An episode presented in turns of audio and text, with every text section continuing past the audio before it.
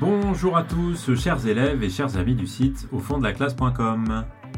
Dans cet épisode, nous allons voir que le livre Les caractères est lui-même, pour le lecteur-spectateur, une comédie sociale.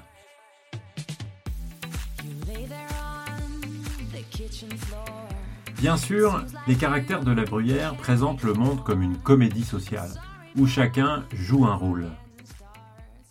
Mais on peut aussi considérer l'expression de comédie sociale dans un autre sens, et regarder le livre des caractères comme une comédie sociale, c'est-à-dire comme un livre qui donne au lecteur un moment de plaisir, comme s'il était lui-même une pièce de théâtre comique, c'est-à-dire littéralement une comédie qui met en scène la société. Ce moment de plaisir, d'amusement, de divertissement, on peut le décrire de bien des façons, et commencer par parler de la forme très particulière de ce livre, c'est-à-dire un livre fait de courts fragments très variés et très nombreux.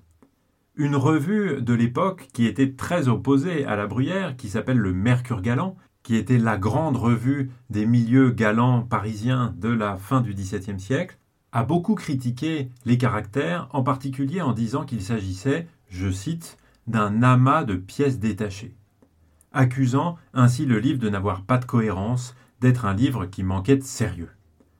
On peut le prendre à l'inverse, et se dire précisément que le lecteur ne peut jamais s'ennuyer à cette lecture, car il peut passer, revenir en arrière, lire une remarque puis refermer le livre, poursuivre sa lecture le lendemain, lire dans l'ordre qui lui plaît, la lecture qui est proposée par le livre des caractères est extrêmement libre, contrairement à la grande majorité des livres, comme les romans ou comme bien d'autres types euh, de livres, eh bien, le lecteur a une énorme liberté. L'organisation du livre invite le lecteur à lire comme bon lui semble, dans l'ordre et de la manière qui lui plaise le plus.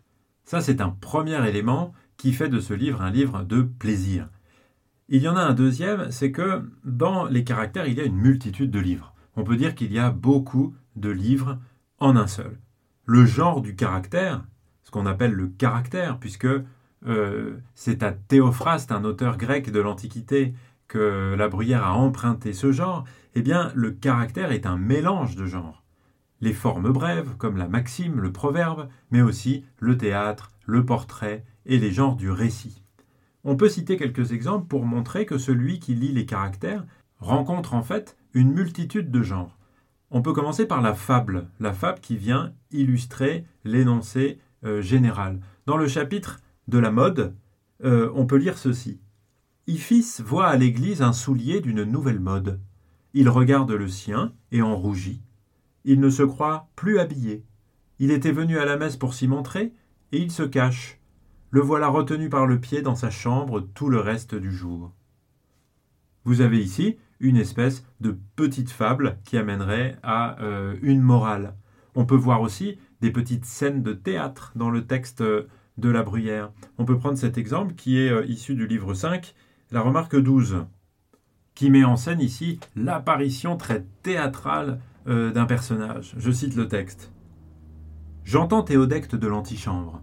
Il grossit sa voix à mesure qu'il s'approche. Le voilà entré.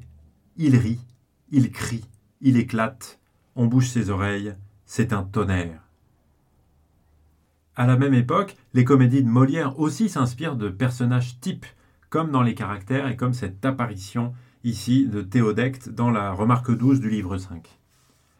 Et puis la Bruyère inscrit parfois de fines distinctions entre les différents personnages dans un cadre très concret presque réaliste comme une petite scène de roman. Et il oppose ainsi les femmes de la cour aux femmes de la ville en accumulant les détails concrets. Je vous cite ce texte du livre 7, euh, la remarque 15. Une femme de ville entend-elle le bruissement d'un carrosse qui s'arrête à sa porte? Elle pétille de goût et de complaisance pour quiconque est dedans, sans le connaître.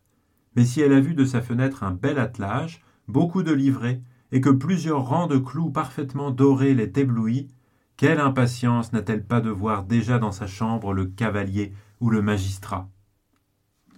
Vous voyez là que le portrait qui est fait euh, de cette femme de la cour par rapport à cette femme de la ville, eh bien, s'appuie sur ce qu'on pourrait considérer comme une petite scène de roman.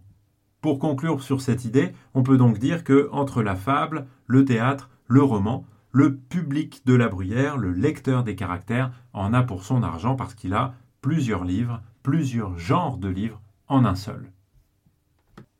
Et plus généralement, dans ce qui est une véritable esthétique de la variété, on peut faire remarquer le mélange des tons euh, dans les caractères de la bruyère. Le lecteur passe très rapidement du comique au sérieux. Les caractères utilisent la tonalité burlesque, par exemple, qui est voisine du bouffon, ou de la parodie, qui euh, parfois joue sur un décalage entre la grandeur sociale ou morale attendue d'un personnage et la bassesse de son discours et de son attitude. Et ça se traduit aussi dans le style. Et on peut donner un exemple qui est tiré du livre 8, la remarque 65, qui euh, montre le caractère du courtisan en forme de montre, qui, à la manière d'une aiguille, fait ceci. Les roues, les ressorts, les mouvements sont cachés. Rien ne paraît d'une montre que son aiguille, qui insensiblement s'avance et achève son tour. Image du courtisan, d'autant plus parfaite qu'après avoir fait assez de chemin, il revient souvent au même point d'où il est parti. Cette comparaison avec une montre, évidemment, tourne en dérision euh, le caractère du courtisan et sa manière de se comporter dans la société à l'égard euh, du roi ou du personnage euh, noble qu'il courtise. Le burlesque, pour autant, n'est pas seulement comique, parce qu'en montrant la fausseté du monde, le burlesque aspire parfois à dégoûter le lecteur. Et dans le chapitre des biens de fortune, la Bruyère approche la découverte des coulisses d'un théâtre avec la visite des cuisines. Et je vous lis l'extrait. Si vous entrez dans les cuisines, où l'on voit réduit en art et en méthode le secret de flatter votre goût et de vous faire manger au-delà du nécessaire, si vous examinez en détail tous les apprêts des viandes qui doivent composer le vestin qu'on vous prépare, si vous regardez par quelles mains elles passent, et toutes les formes différentes qu'elles prennent avant de devenir un mets exquis et d'arriver à cette propreté et à cette élégance qui charment vos yeux, vous font hésiter sur le choix et prendre le parti d'essayer de tout, si vous voyez tout le repas ailleurs que sur une table bien servie, quelle saleté, quel dégoût.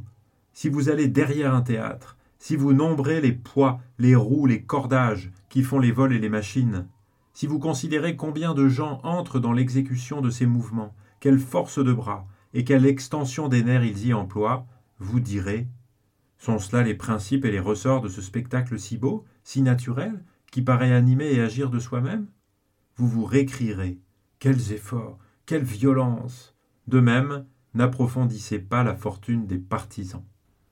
En lisant toute cette comparaison, toute cette métaphore filée, euh, qui conduit euh, le lecteur à aller voir les coulisses, euh, là où on fait les choses. Ici, il s'agit d'un repas au restaurant ou dans un grand dîner, ou bien au théâtre pour voir les coulisses d'un spectacle. Eh bien, si l'on voyait ça chez ce qu'il appelle ici un partisan, eh bien, on verrait à quel point tout cela est construit, et artificiel, et fabriqué, et donc est méprisable.